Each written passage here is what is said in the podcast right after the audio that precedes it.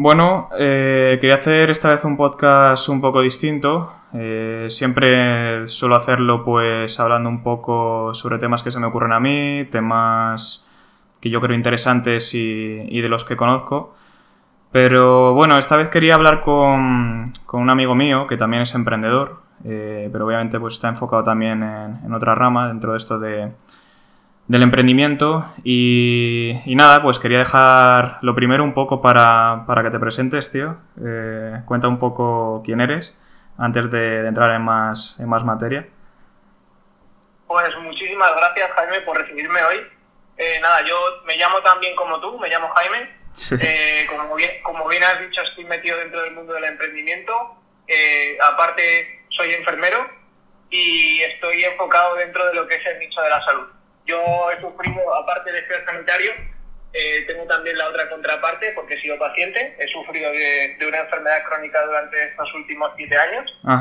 Y, y, bueno, he pasado un proceso, digamos así, de cambio en el que he conseguido cambiar lo que se podría decir mi persona. He, cambiado mi, mi mentalidad, mi, mi, forma de ver lo que es la salud. Ajá y todo este nuevo paradigma lo que ha hecho ha sido que aparte de yo enfocarme en lo que son los negocios, porque también es algo que me apasiona y tenemos en común, eh, poder ayudar a gente que esté pasando una situación como la que he pasado yo. No tiene por qué ser la misma, aunque yo me enfoco sobre todo en enfermedades de la piel, pero esto sería para cualquier persona que sufra de una enfermedad crónica y no sepa cuál, cuál es el camino a tomar o, o qué cosas podría hacer en su día a día para cambiar y, ya no solo mejorar, sino llegar a curarse de esa enfermedad. Porque una de las cosas que pasa eh, a nivel social actualmente es que una de las creencias que yo tengo es que al final la salud es dinero y a la gente como tal que está en las altas esperas no, les no le interesa que la gente de a pie eh, sepa cómo cuidarse, cómo mantenerse sano y cómo mantenerse lejos de lo que es la enfermedad.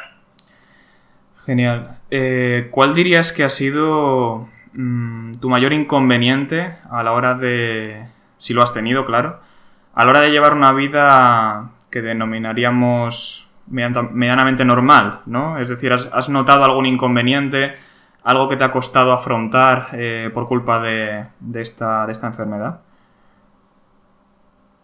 Pues sí, a ver, he tenido muchos. A ver, yo te podría, te podría decir varios, sobre todo yo te te podría decir que, mira, yo he estado muy sobreprotegido por mi familia desde que era un crío. Eh, mis padres, puedo decir que me lo, me lo han tratado de dar todo, eh, en todos los sentidos, y eso sí que me ha hecho tener una mentalidad más de niño, podríamos decir, y me ha tocado madurar a base de hostias, sobre todo con el tema de la enfermedad.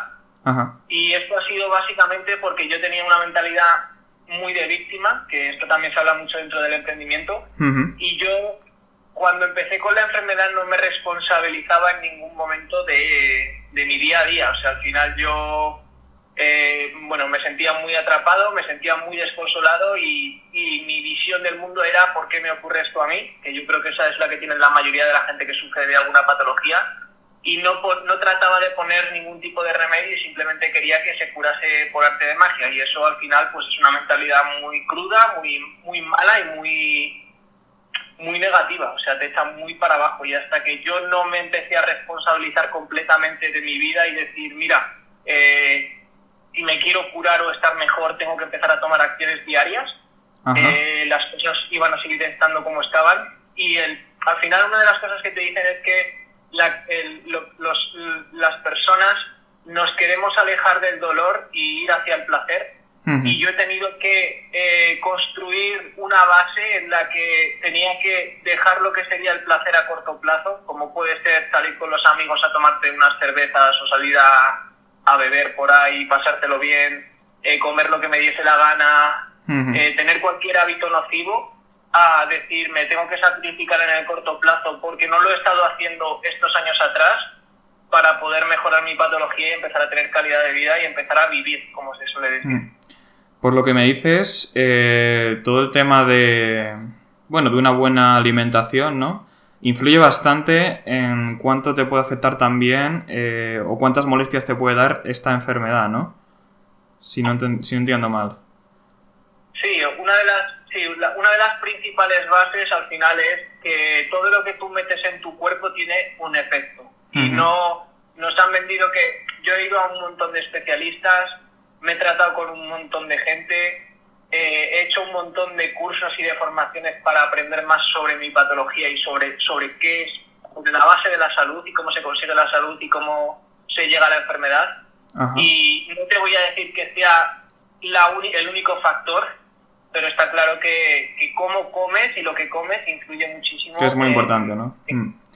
ya no solo en tu forma física y cómo te sientes tú físicamente y los síntomas que tienes, sino también cómo, qué psicología tienes o cómo te sientes. Claro, porque entiendo que aparte de esta investigación que tú has hecho, ¿no? Para conocer más sobre tu enfermedad y sobre todo en el tema eh, alimenticio, eh, ¿tú crees que en las demás personas, eh, hombre, es obvio que muchas personas se refugian en, en, la comida basura, ¿no? Pero ¿crees que tiene mucha relación la felicidad dentro de la alimentación que tú llevas? A ver, por supuesto, a mí me ha resultado, eh, yo llevo una dieta muy, muy estricta, ¿vale? Que esto no tiene por qué hacerlo todo el mundo, porque al final el grado de enfermedad, digámoslo así, o de, agudeza de esa patología, no, no, no, todo el mundo la tiene igual. Sí, pero ya aparte, fuera de fuera de, esta patología o de, o de este problema que tú tienes, eh, entrando dentro de una persona que, lleva una alimentación pues poco sana o, que suele constantemente pues eh, acudir a, la comida basura que se llama, ¿no? Eh, ¿Crees que tiene una estrecha relación con el nivel de felicidad que hay en su vida, con el nivel de contento que hay eh, con lo que está ocurriendo en su vida, o con quien se junta, o, un poco todo eso? ¿Tú crees que, que tiene relación? Porque yo sí que sé que, bueno, al final la comida basura es como eh, una felicidad instantánea, ¿no? Una felicidad rápida, ¿no? En el momento de decir, eh, necesito esto y sé que me, que me, va a dar satisfacción en ese momento. A lo mejor luego me siento mal, pero, pero en ese momento me da satisfacción. Sí, a ver, por supuesto, estoy de acuerdo con lo que dices, sí, o sea, tiene mucha relación. Al final somos seres que funcionamos por química y una de las cosas que hace el hecho de que si tú no tienes felicidad en el momento, no tienes un rumbo, no te, no te motiva tu vida o, lo o, no tienes unas metas fijadas y, como dices tú, no eres, no eres feliz en el momento actual, vas a buscar eh, escapar de alguna manera de tu realidad. Entonces, igual que hay mucha gente que escapa eh, saliendo a beber eh, o fumando o drogándose o viendo porno o viendo series, pues hay también mucha gente que el hecho de el buscar esa dopamina que te genera, eh, la comida basura te lo genera. Entonces, eh, sí que es verdad que es un poco un círculo vicioso. Sí, y te quería preguntar algo. Eh, tengo curiosidad porque yo creo que siempre una persona que entra a este mundo que es el emprendimiento, bueno, también dentro del desarrollo personal o levantar un negocio, al final, como he dicho antes, todo el mundo lo enfoca de una forma o le interesa más una cosa que, a otro le puede interesar otra. Pero ¿tú crees que tuvo relación eh, el problema este que tuviste, ¿no? Que tú te sentías como víctima. Eh, quizás entraste un poco en el emprendimiento porque viste a lo mejor esa ambición de superación constante o, también que es que dentro del emprendimiento no son todo negocios. Eh, todos hemos descubierto lo que es el desarrollo personal a la hora de emprender porque bueno, tú y yo nos conocimos en un evento donde había más personas que, les gustaba el emprendimiento y al final todo se, englobaba al, desarrollo personal también. Entonces quería saber si eso fue lo que te empujó o fue otra cosa o fueron varias cosas, porque a mí sí que hubo cosas con las que no me sentía bien conmigo mismo y con mi situación actual y eso me empujó al emprendimiento porque lo conocí, porque vi que, que había cosas que encajaban mejor conmigo, que era una persona más creativa, que no se me daba bien, como he hablado contigo muchas veces, el seguir las órdenes de un jefe, y bueno, no por rebelde, sino porque simplemente no se me daba bien, ¿no? Entonces quería saber eso, si, ¿qué, es, ¿qué es exactamente lo que influyó? ¿Fue parte también el tema de la incomodidad que sentías de sentirte víctima con, esta enfermedad y que querías superar eh, tu amor propio o, entrar en el desarrollo personal y a la vez eh, descubriste esto también de, hacer dinero online o de, o de montar tu negocio? Cuéntame un poco sobre eso también, tu motivación sobre todo.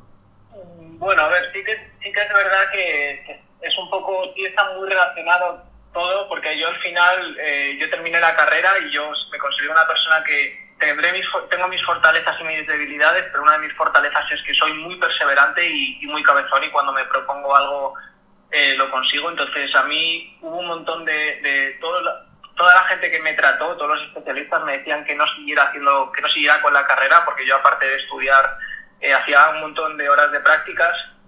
Entonces yo me propuse acabar la carrera y cuando acabé eh, me di cuenta, porque al, tener tantas horas de práctica eh, y no ser como otro tipo de carrera que a lo mejor es mucho más teórica y no entras en un marco profesional, digámoslo de alguna manera directamente, yo me di cuenta que la carrera que yo había elegido me gustaba hasta cierto punto porque me gusta siempre me ha gustado el ámbito de la salud y bueno, mi familia está muy relacionada con ello.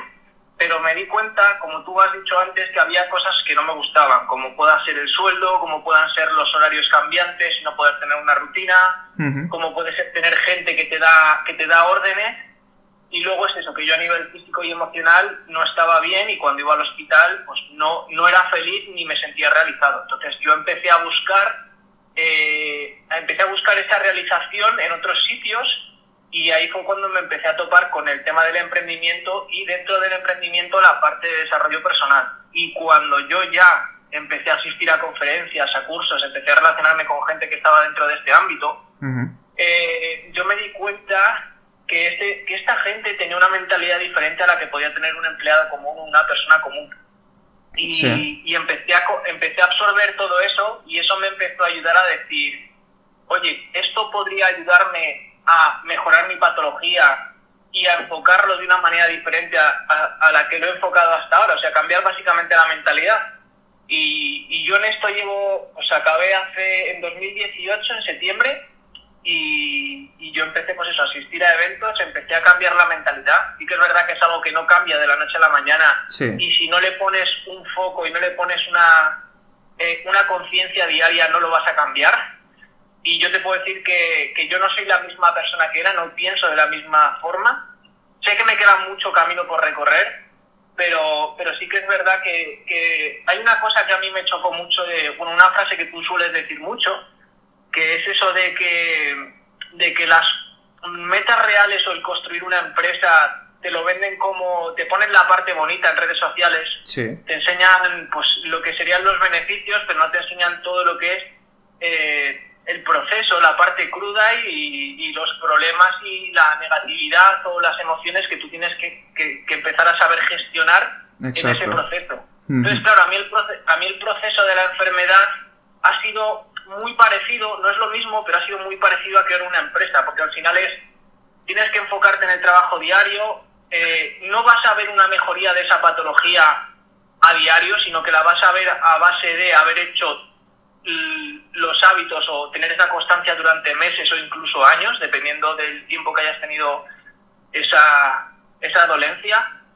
Y poquito a poco tú vas viendo resultados y, yo he pasado por un proceso en el que iba para adelante, daba tres pasitos para adelante y a lo mejor daba uno o dos para atrás, pero vas viendo en qué cosas vas fallando, en qué cosas tienes que poner más atención o qué errores puedes estar cometiendo y ir un poco modificando ese comportamiento y esas cosas que vas haciendo. Entonces es un poquito parecido al hecho de crear una empresa, porque la gente se piensa que es crearla y ya está, y no, no es crearla y ya está, es eh, tienes que aprender habilidades de venta, tienes que aprender habilidades de marketing, tienes que aprender un montón de cosas, luego ponerlas en contexto eh, eh, contra el mercado y ver si la y ver si el mercado como tal responde a eso que tú estás haciendo o no y tienes que ir ajustando esas cosas hay mucha gente que exacto hmm. que como me pasaba a mí antes que esperas que te lo den todo hecho que te den una hoja de ruta que no te equivoques nunca y eso es imposible, te tienes que equivocar para aprender, que es otro de los paradigmas de la vida. Además que yo cada vez estoy más a favor de ese mensaje y trato de transmitirlo más en mis redes sociales. Eh, y al final es el mensaje de que esto no ni es fácil, ni es mágico, ni es bonito como pintan, porque al final, si tú estás viendo la imagen de casas millonarias, eh, viajes de lujo, mujeres, eh, éxito, ¿no? Coches de lujo, todo lo que engloba, todo lo que, lo que vemos por Instagram prácticamente. Pues al final no ves esa parte, eh, ya no solo, no negativa, sino dura, ¿no? Difícil, porque ya no es solo una parte de trabajo, sino es una parte emocional. O sea, al final es un proceso emocional que tú tienes que luchar y que te encuentras que, esto de emprender o de ser empresario o levantar una, una empresa es una batalla contra, contra ti mismo, realmente contra tu mente. Porque muchas veces tu mente te, intenta convencer de, oye, a lo mejor no valgo para esto. O, oye, a lo mejor eh, necesitas mucho dinero para conseguir esto. O necesitas contactos, o necesitas tal, tal, tal y tal. Y al final, estés en el punto en el que estés, yo siempre hablo con gente que quiere, que empieza a emprender y, claro, pues yo ya llevo un pequeño recorrido, no el que me gustaría ni, ni el que, en el que me voy a quedar, pero sí que llevo un recorrido por el cual he, pasado por el proceso emocional y sé que acabas pasando por ahí por activa o por pasiva, o sea, no te puedes saltar ese proceso. Y a mí me quedarán muchos procesos por pasar. Pero el error que veo es que mucha gente me dice, oye, es que yo ya tengo pensado en seis meses estar facturando. Y digo, bueno, está muy bien la mentalidad, pero ¿qué, qué pasaría si pasan de dos años y no has facturado nada? ¿Lo dejarías? ¿Te sentirías bien? ¿Has pensado en eso? y la verdad es que no lo tienen en cuenta. Y yo lo entiendo porque yo, yo soy el más loco de todos. O sea, yo cuando empecé quería montar en dos años mi startup eh, millonaria, ¿sabes? Quería tener una idea magnífica, encontrar inversores que inviertan y, y ala, contratar equipo, empleados y que sea todo fácil y que yo pues simplemente tenga que dirigir o, o que decir haz esto, al lo otro. Y todo, o sea, muy, muy, muy alejado de la realidad.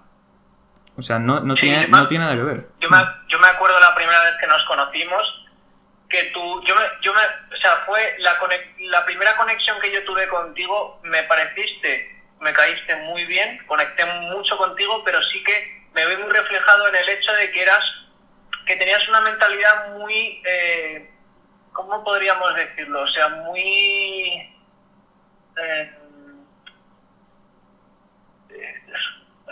muy, rígida, podríamos decir. O sea, era yo quiero esto y, eh, y es así, y punto, y lo voy a tener así. Y yo me acuerdo que yo estaba un poco en el mismo paradigma, porque al final es lo que dices tú, es, estamos acostumbrados también a que como ahora, pues eso, llamas a una persona y en el momento tienes la llamada o pides comida y a la media hora la tienes en casa. Estamos acostumbrados a que las cosas sean tan rápido que, que, que pensamos que todo es igual, que las cosas no llevan un proceso y, y, que, y que al final es, es un poco lo que, lo que has dicho tú. Tú has pasado, has tenido la experiencia de, y, te has dado cuenta de que las cosas no llegan rápido, por lo menos los resultados que tú quieres conseguir no llegan rápido.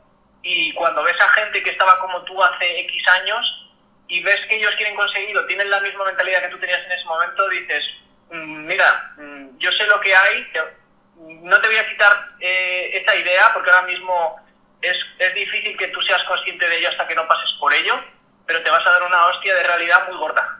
Exacto, exacto. Y al final es mejor que ser de la hostia. Yo le advierto a la persona o a mí mismo, que porque, porque me ha pasado, no por otra cosa. Y le digo, vale, está muy bien, pero ten en cuenta que puede salir mal. Ten en cuenta que puede que de aquí a dos años no estés haciendo eso que dices que vas a hacer. A lo mejor estás haciendo otra cosa, porque lo que sea que has hecho te ha llevado ahí es que tampoco lo sabes. O sea, tú puedes controlar a base de, trabajo, pero tú no puedes controlar el mercado. O sea, por mucho que quieras que una idea salga bien, el mercado es el que decide, el consumidor es el que decide, el cliente es el que decide. O sea, no decides tú, no decide tu idea por muy maravilloso que, maravillosa que sea. Al final te das cuenta que una idea vale cero. Hasta que tú no la ejecutas, hasta que eh, no empieza a ser demandada, la gente lo usa o lo compra o, o lo adquiere de alguna forma, o paga por ello, por, su, por unos servicios o lo que sea que tú ofreces, no vale nada. O sea, vale una mierda. Y espérate que no sea tan bueno que salga eh, una competencia que te coma en un mes. O sea, al final es tan... ¿Cómo decirlo? Eh... Es complejo. Sí, complejo y que vives en, en constante riesgo, digamos, que, te, pueden, te pueden joder de un momento a otro, ¿no? Al final es, el mercado, ¿no? Es, es como un mar, puede ser un mar de tiburones o puede ser un mar tranquilo, ¿no? Al final todo depende de cómo enfoques tú tu idea, cómo de original eres, eh, cómo le das ese servicio al cliente, el cliente le gusta cómo lo haces y, y, lo que ofreces y cómo lo ofreces, le gusta más que la competencia, estás innovando constantemente, te estás centrando la atención al cliente, o sea, son muchas cosas. Al final la gente ya no solo compra el producto, sino compra también lo que hay detrás, la marca, la imagen de marca que tiene eso. Eh, lo que se preocupa esa persona por ti. O sea, al final, si tú tienes dos empresas y te venden el mismo producto, pero una eh, el envío a domicilio es mucho más rápido, el trato al cliente es mucho mejor, la devolución si no estás satisfecho es mucho más rápido y sin preguntar nada. Eh, todos esos puntos cuentan muchísimo. Y la gente, a mí por eso me molesta cuando la gente se piensa que ser empresario eh, es ser un tiburón sin escrúpulos, que no piensas en el cliente, que solo piensas en el dinero, que puede haber gente así, y claro que la hay, pero no hay que generalizar en eso, porque al final, si eres así, el mercado te come. ¿Por qué? Porque dejar de ser competitivo. Porque al final, el que de donde sacas el dinero es de los clientes que te compran, obviamente. Entonces es un mensaje que, que habría que cambiar mucho. Sobre todo el esfuérzate, porque no es fácil, y ten en cuenta que puede salir mal y que tienes que cambiar el guion de lo que estabas preparando hasta ahora, ¿sabes? Pero bueno, sería un tema que podemos estar una hora debatiendo y, y hablando sobre ello, está claro. Yo tengo muy claro por lo menos tres puntos. Y, esos tres puntos son tener, tener muchísima humildad, porque no sabes quién te puede enseñar a hacer qué. O al final una de las cosas que, que por ejemplo, de la sociedad, como digo yo, antigua, porque estamos en una nueva, en una nueva realidad y la gente no no es consciente de ello, es que los títulos no importan, o sea, por mucho que te digan que la titulitis es muy importante, yo, yo soy consciente de que los títulos no importan tanto, sino lo que importa es qué puedes hacer tú por tus clientes o por las personas a las que les quieres aportar valor. O por tu jefe, claro. O sea, tú, tú puedes ser empleado y, y, y, saber venderte mejor que otro. A lo mejor sacaba mejores notas y, y el título parece que vale más de otro, pero si tú sabes moverte, porque poca gente se enfrenta a la vida, a lo que es la vida de fuera de, una universidad o de un colegio de, o de un instituto, ¿no? Y cuando te enfrentas a ello, a veces no sientes que tengas las herramientas necesarias porque a lo mejor no te han enseñado y hasta ese momento no has visto que el tío de al lado que sacaba a lo mejor un poco peores notas o incluso mejores, da igual, eh, es mucho más espabilado o sabe venderse mejor o sabe ofrecer mejor o expresarse mejor. O sea, hay muchas cosas que no te das cuenta porque hasta el momento son las notas lo que hacen ver si alguien de la clase es mejor o peor. Pero ahí afuera lo que tú has dicho, no es solo la nota que sacabas, que está muy bien. Y yo creo que, en cierto sentido, no les daría valor cero a los títulos, pero les doy, yo creo que, sí que valen, pero a lo mejor eh, están sobrevalorados en ese sentido, porque ahí afuera necesitas muchas habilidades para saber desenvolverte y ganarte la vida. Y es a lo que, a lo que me quería referir, básicamente. Sí, no, a ver, entiéndeme lo que quiero decir. O sea, yo no digo que, que los títulos no tengan valor, sino simplemente lo que quiero decir es que eh, si tú tienes una habilidad, o sea, al final la gente tiene problemas y si tú tienes la solución a ese problema, por mucho que no tengas el título, la gente te va a pagar por ello. Porque mira, yo no soy médico, no tengo ninguna especialidad médica en dermatología. Sí. Y yo te puedo decir que no soy médico, pero tengo un doctorado en resultados he asistido a muchísimos especialistas, hay muchísima gente que lo que te recomienda son medicamentos, cremitas, y yo te estoy hablando de mi experiencia. y, es eso, yo no tengo un título médico, pero yo, ah, si una persona quiere trabajar conmigo porque tiene esa patología, yo puedo ayudarle a, a pasar por ese proceso porque lo he vivido. Tengo la experiencia que puede no tener un médico, puedo decirte cómo me he sentido o entender tu situación y te puedo decir el paso a paso que yo he seguido para llegar a esa, a esa solución o a mejorar ese problema que tú tienes. Entonces, si tú eres capaz de aportar valor a la gente, lo vas a ver retribuido. Eso sí, tienes que tener eh, esas habilidades o, ese conocimiento que tú puedas aportarle a la gente. Claro, y, aquí un ejemplo claro de esto es que lo que tú dices, ¿no? Al final, si tú le transmites esa confianza a alguien de que le puedes ayudar, o esa persona demanda de que tú le ayudes, o sea, al final, da igual el título que tengas. Porque mira, yo por ejemplo, tú sabes que yo veo a Gary Vee y lo comparto constantemente, y Gary Vee no es psicólogo, pero a mí, en, en mi amor propio y en mi forma de enfocar hacia dónde quiero llevar lo que hago, Gary Vee me ha ayudado como el que más. Me veo dos, tres, cuatro vídeos diarios suyos. Y luego, quitándome de mi caso, lo hablaba el otro día una, una psicóloga eh, que bueno, de hecho es la, novia de, Wall Street Wolverine, Claudia, Claudia Nicolasa creo que es. Y esta chica eh, le sigue mucha gente, porque bueno, a ver, tiene un canal de YouTube, habla sobre muchos temas de, psicología y tal.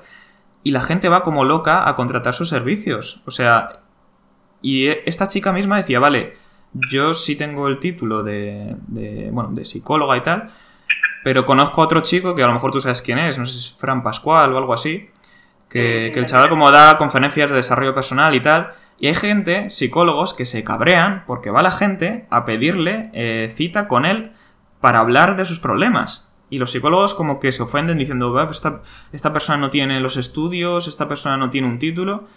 Pero bueno, esta persona no tiene un título, pero esta persona sabe cómo llegar a las personas y cómo ayudarlas a superar sus inseguridades, ¿sabes? Y al final... Claro, o sea, tú estás ofreciendo una solución y estás ayudando a la gente. Bueno, mira, el, eh, otro ejemplo que tienes ahí, por ejemplo, es Tony Robbins. Tony Robbins no tiene el título de coach y hay un montón de, empresas o de asociaciones de coaching que han intentado siempre y bueno, y lo siguen intentando desacreditarle, pero es lo que dice, yo cambio vidas. Y él es de, o sea, de los coaches de vida que ha trabajado con mayores referentes y ahí está. Sí, con políticos y, y todo, y todo, sí, sí. Eso es, eso es. Bueno, y... Pues es eso, es eh, el hecho de que si tú tienes una habilidad o un conocimiento y, lo, y se lo puedes proporcionar a alguien y solucionarle su problema, eh, ahí tienes valor.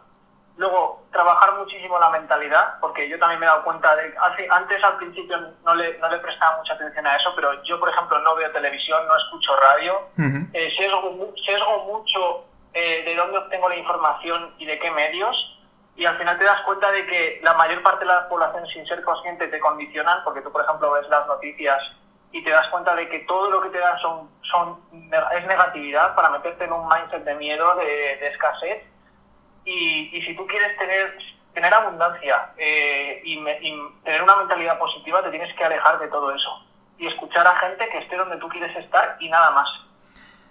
Genial, sí, sí, estoy completamente de acuerdo. Y te quería hacer una pregunta. Si tuvieses que resumir brevemente en qué se basa, si tuvieses que poner en, un ámbito global, en qué se basa la, la, felicidad de una persona o de las personas, ¿qué crees que englobaría brevemente?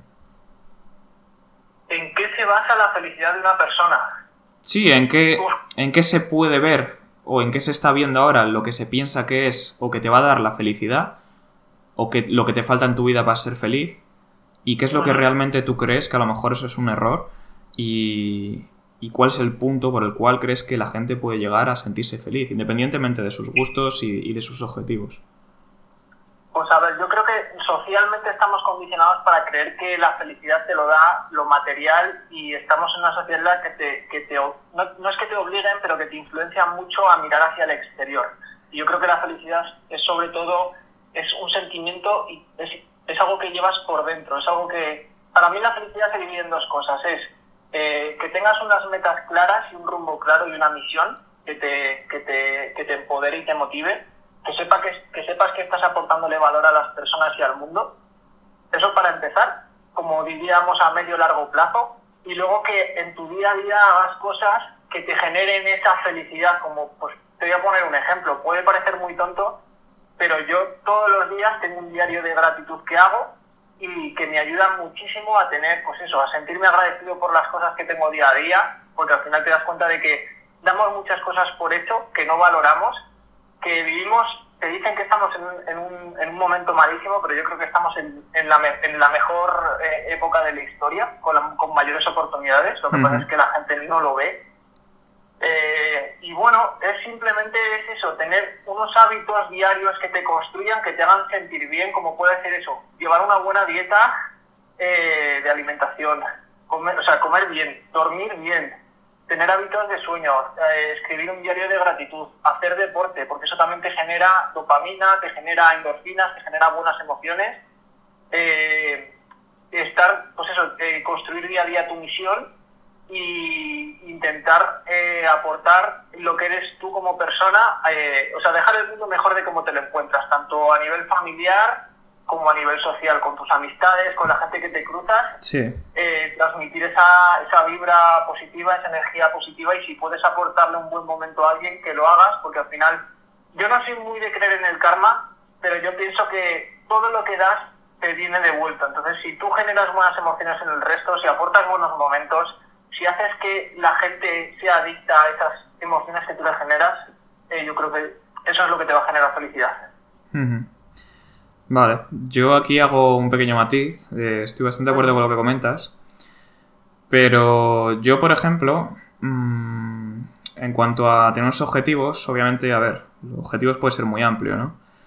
Yo creo que el máximo objetivo, sobre todo, debe ser eh, más enfocado, pues, lo que has dicho tú también, ¿no? A sentirse bien contigo mismo, a sentir que, pues, que tienes tus hobbies, que disfrutas de lo que haces, que la gente con la que te juntas es sana, eh, que te respetan, ¿no? Obviamente. Y también el, el, progreso, ¿no? O sea, yo lo dije hace en un vídeo no hace mucho. O sea, tu progreso puede ser a lo mejor eh, conseguir llegar a... Siempre pongo el mismo ejemplo, pero llegar a estar surfeando todo el día en una playa y vivir ahí, conocer gente con la que surfear o lo que sea, ¿sabes? Al final es lo que te hace feliz. O sea, al final para mí la felicidad, siempre lo digo, es levantarte en un buen estado de ánimo, ¿no? Levantarte contento, con ganas de, con ganas de vivir.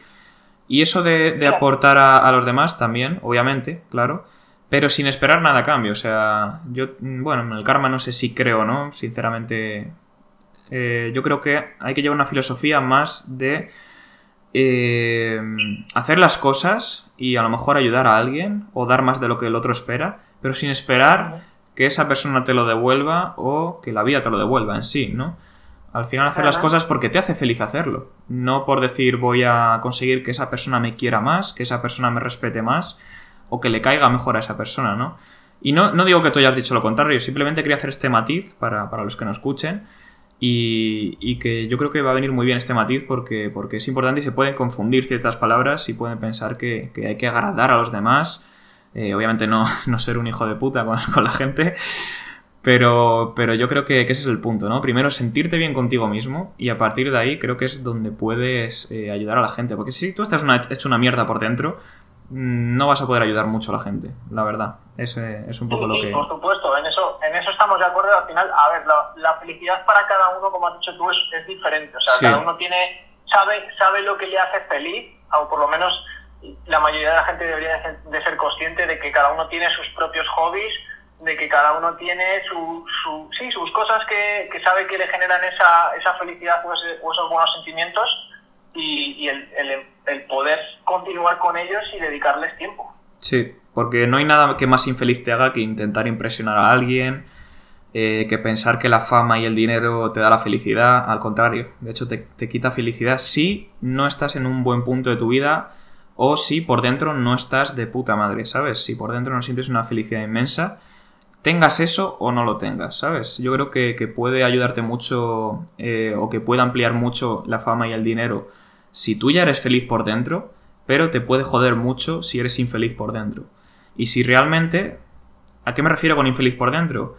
A que llevas peleando por algo simplemente porque piensas que cuando estés en ese punto de que seas famoso y, rico, es lo que te va a hacer feliz. Y eso es mentira. O sea, tú no puedes pensar en tengo que pasarlo como una puta mierda todos estos años para llegar allí que a lo mejor ni llegas y que cuando llegue allí será cuando sea feliz. Y eso es un error que tanto yo como seguramente tú, como la mayoría de emprendedores, porque es que hablo con ellos y lo hemos tenido, de pensar que vamos a hacer esto para llegar a ese punto en el que nos va a hacer feliz. Y hazme caso, yo cuando empecé a ganar mucho dinero, que te lo conté contigo hace unos meses, empecé a ganar mucha pasta y fue el momento más infeliz de mi, de mi, de mi proceso como emprendedor. ¿Por qué? Porque en cierto sentido trataba de vivir por y para eh, impresionar a lo mejor a los demás o a mis seguidores o a mira eh, los viajes que hago en Uber o mira lo que gasto o mira lo que he ganado hoy, ¿sabes? Y al final me di cuenta de que tenía que cortar eso, replantearme ciertas cosas y empezar a disfrutar, empezar a disfrutar y a ser feliz y a encontrar lo que me gustaba hacer, ¿sabes? Sí, al final es lo mismo, es mirar, mirar al exterior. O sea, al final es trabajo, trabajo interno, sentirte bien contigo mismo, tener, como digo yo, para, para tener el estilo de vida que tú quieres llegar a eso, pero no por, como has dicho tú, no por mostrárselo a nadie, sino porque, bueno, pues, pues es lo que has decidido que quieres claro. y, y es lo que crees que te puede hacer sentir bien, pero como has dicho tú, es el dinero al final es una herramienta más eh, y va a expandir lo que realmente llevas dentro. Si tú por dentro estás hecho una mierda, el tener dinero te va a hacer más infeliz. Y si, y si tú realmente eres una persona feliz sin ese dinero, cuando lo consigas, te va a expandir hacia una, hacia, hacia una mayor felicidad porque te va a dar mayores posibilidades. Exacto, exacto, estoy de acuerdo. Bueno, y último punto ya para acabar. Eh, ¿Qué piensas acerca de, que esto yo creo que es para mí lo más importante, aparte de la felicidad, sobre las inseguridades que tienen las personas? Sobre inseguridades que tienen A ver, yo del resto no te puedo hablar. Yo te puedo hablar de mis propias inseguridades y de que yo he lidiado y todavía sigo lidiando con ellas. Vale, pues si quieres entramos un poco un poco en tema más personal, ¿no? Hablando desde tu caso, si te parece. Sí, sin problema. Pues mira, yo a ver, yo te puedo decir inseguridades que yo tengo. Pues a mí, por ejemplo, el tema de mi patología me ha hecho tener que trabajar mucho en ello porque una de las cosas que a mí, por ejemplo, me pasaba era que cuando, como mi patología es muy exterior, eh, se ve. Y yo, por ejemplo, no me sentía cómodo pues haciéndome fotos o mostrándome sobre todo al, a nivel social cuando estaba con la patología muy aguda. Y eso era una creencia que yo tenía, que yo exteriorizaba afuera, porque yo no me exponía por el hecho de es que me van a juzgar, es que no, no me van a aceptar. Y en realidad, la, o sea, en realidad el problema que yo tenía era que el que no me aceptaba era yo y eso lo extrapolaba hacia afuera. Y es lo que le pasa a mucha gente, es no me van a aceptar por tal, o no soy suficientemente bueno para, para ayudar a, a otras personas al final es tu propia cabeza la que, la que, te, la que te hace, la que te juega malas pasadas. Y, yo creo que al final realmente el, eh, el, tu mayor enemigo eres tú mismo. Entonces tienes que trabajar eh, sobre eso y decir, pues como me pasa a mí, por ejemplo, el no, no me siento, yo por ejemplo soy una persona muy perfeccionista y yo reconozco que es por el miedo a eh, no ser perfecto o que la gente critique el trabajo que hago, o que el producto que voy a presentar o el servicio eh, no, esté lo, no sea lo suficientemente bueno. Y al final yo me he dado cuenta a base de trabajo interno que, que, no, que lo que importa no es la perfección, sino que actúes, que tomes esa acción, que, que saques ese primer curso o que intentes vender ese primer servicio aunque no sea el perfecto. Y que eso ya lo irás modelando poquito a poco o que no tienes por qué encontrar el cliente perfecto, sino que encontrarás un cliente que te dará ese feedback y te dirá dónde puedes mejorar el curso o qué tipo de cliente puedes buscar o, qué, o, o, o cuáles son los problemas que te generan eh, cierto tipo de cliente y que tú vayas creciendo a base de esa retroalimentación. Al final, la gente, yo me he dado cuenta que la gente las cosas no te las puedes tomar personal, la gente vive en su propia burbuja y tiene sus propios problemas y y que eso, o sea, la gente es feedback, lo que te da. Al final tienes que ver a la gente como si fueran tus coaches y, que continuamente estás en un proceso de coaching y que estás en crecimiento. Si tú todo lo ves como positivo y todo lo que te pasa suma y de alguna manera te enfocas en aprender de esos problemas o de esas inseguridades que tienes, eh, al final todo se vuelve positivo porque todo lo utilizas para crecer, no te destruye, sino que te construye. Sí, estoy, estoy bastante de acuerdo. Y, y en ese proceso, ¿cuáles dirías que son las, las inseguridades que ya tienes casi superadas o crees que has superado y las que te quedan por superar? Pues a ver, inseguridades como tal que haya superado, yo creo que el, el, el, miedo a ser perfecto, yo creo que eso ya lo tengo superado bastante. O sea, sí que es verdad que de vez en cuando pues, pueden ir surgiendo cosas, pero ya son pensamientos que yo voy identificando y que voy cambiando. Eh, un pensamiento que todavía sí que me sigue costando en ocasiones es el miedo al rechazo, que yo creo mm. que es un poco, bueno, lo tenemos todos, pero como también he aprendido sobre él, sé por qué surge, sé que es algo antropológico y, y pones conciencia sobre eso y no, no, no tiene tanto peso, pero aún así sigo lidiando con él porque a mí, por ejemplo, igual que tú estás mucho más desarrollado en ventas que yo, a mí todavía eh, me cuesta, o sea, me cuesta vender. Yo sé que vender es algo bueno porque al final es un intercambio de valor y tú le estás aportando algo a alguien y ese alguien te está devolviendo algo, pero a mí todavía pues se me hace, se me hace un poco difícil. Eh, ¿Alguna inseguridad más? Eh, ¿Cuál te podría decir ahora mismo? Bueno, si no, eh, las inseguridades que, que tienes o que, o que, sientes que has superado o incluso las que no has superado, eh, ¿cómo te refugiabas en, en, aceptar que no las habías superado? Es decir, ¿te ponías justificaciones de que no podías superarlas por esto? ¿O simplemente entendías que era cuestión de tiempo? ¿O, cuál, era, cuál era el punto? Cuando hablabas contigo mismo y, reflexionabas sobre ello, en cuanto a la inseguridad, ¿qué pensabas? Eh, pues a ver, yo esto ha ido muy influenciado por el tema de la mentalidad. Yo cuando tenía, una mental, cuando tenía la mentalidad de víctima, al final era eh, todo me pasa a mí, eh, esto no lo puedo solucionar y ahora es al contrario, cuando tengo una inseguridad siempre una de las cosas que me pregunto es cómo puedo enfrentar esa inseguridad. Es como cuando una persona tiene fobia o tiene miedo a una situación. ¿Cómo puedes enfrentarte a eso? Te tienes que exponer gradualmente a ello. yo, por ejemplo, que tengo miedo de, de, vender porque nunca lo he hecho, pues te tienes que exponer gradualmente a vender. Eh, que tienes inseguridad porque crees que la gente te va a criticar en cierto ámbito, te tienes que exponer a ese ámbito. por ejemplo, una de las cosas que aprendí de un, de un coach que se llama Javi Rodríguez, al que tú también conoces y en el que era uno de los ponentes de la conferencia, en una de las cosas que te decía era que, por ejemplo, si tenías miedo a exponerte en redes sociales, que lo que tenías que hacer era exponerte, que empezar a exponerte gradualmente y que ese miedo iría, o esa inseguridad, cada vez iría teniendo menos peso, porque es como una pared y tú vas derribando ladrillo a ladrillo, día a día, esa inseguridad. Estoy de acuerdo.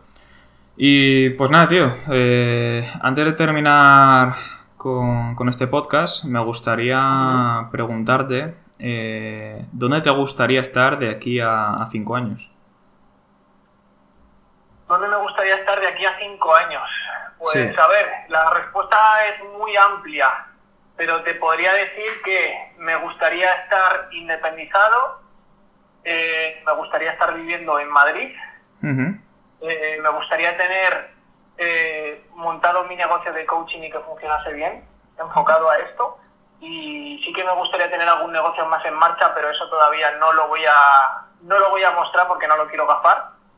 Pero bueno, yo te diría que básicamente sería tener, tener un, el, estilo de vida que quiero tener de aquí a cinco años, estar independizado, poder eh, ser autosuficiente, eh, seguir cumpliendo las metas que tengo puestas poquito a poco, porque no tengo prisa por llegar, porque sé que voy a llegar.